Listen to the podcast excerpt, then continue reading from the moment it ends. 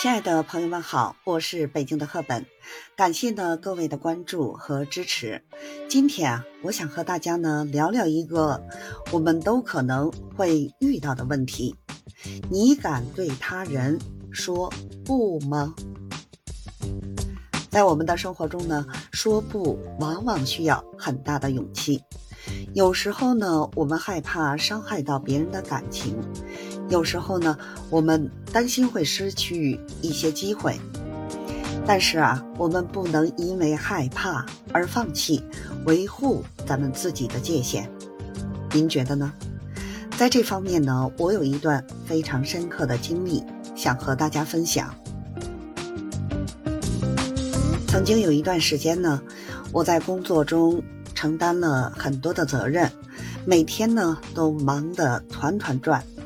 这时候呢，有一位同事找到我，希望我呢能帮他完成一项任务。虽然我自己的工作已经非常繁重了，但是呢，我不好意思拒绝，就答应了下来。结果呢，我不仅没能很好的完成自己的工作，还让同事的任务啊也受到了很大的影响。那么在那段时间里呢，我感到非常的疲惫和沮丧。后来呢，我意识到，如果当时鼓起勇气对同事说不，也许呀，结果会不一样。于是呢，我开始学会勇敢的表达自己的想法和感受。虽然呢，一开始有些困难，但是渐渐的，我发现呢，这样做的好处。我不再因为承担过多的责任而感到疲惫不堪，我的工作质量呢也得到了提高。这个经历呢让我明白，说不并不意味着失去，而是一种呢自我保护和成长的方式。当我们勇敢地表达自己的想法和感受时，我们不仅呢让自己成长了。也让别人呢更加尊重我们的界限。当然呢，说不也需要技巧和智慧。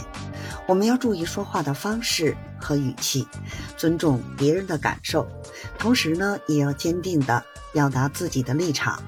这就需要呢我们不断的学习和实践。通过这个经历呢，我更加明白了一个道理。